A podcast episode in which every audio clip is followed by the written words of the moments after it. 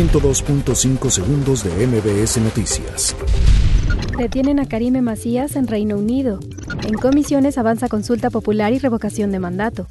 Senado delinea a 10 candidatos a presidentes de la CNDH.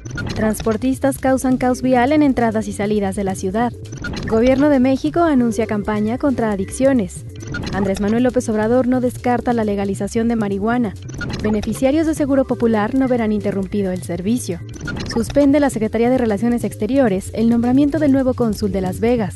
Patrulla fronteriza descubre a 30 migrantes al interior de camión en Arizona. Avioneta se estrella contra casas en Nueva Jersey, ocasionando un fuerte incendio. 102.5 segundos de MBS Noticias.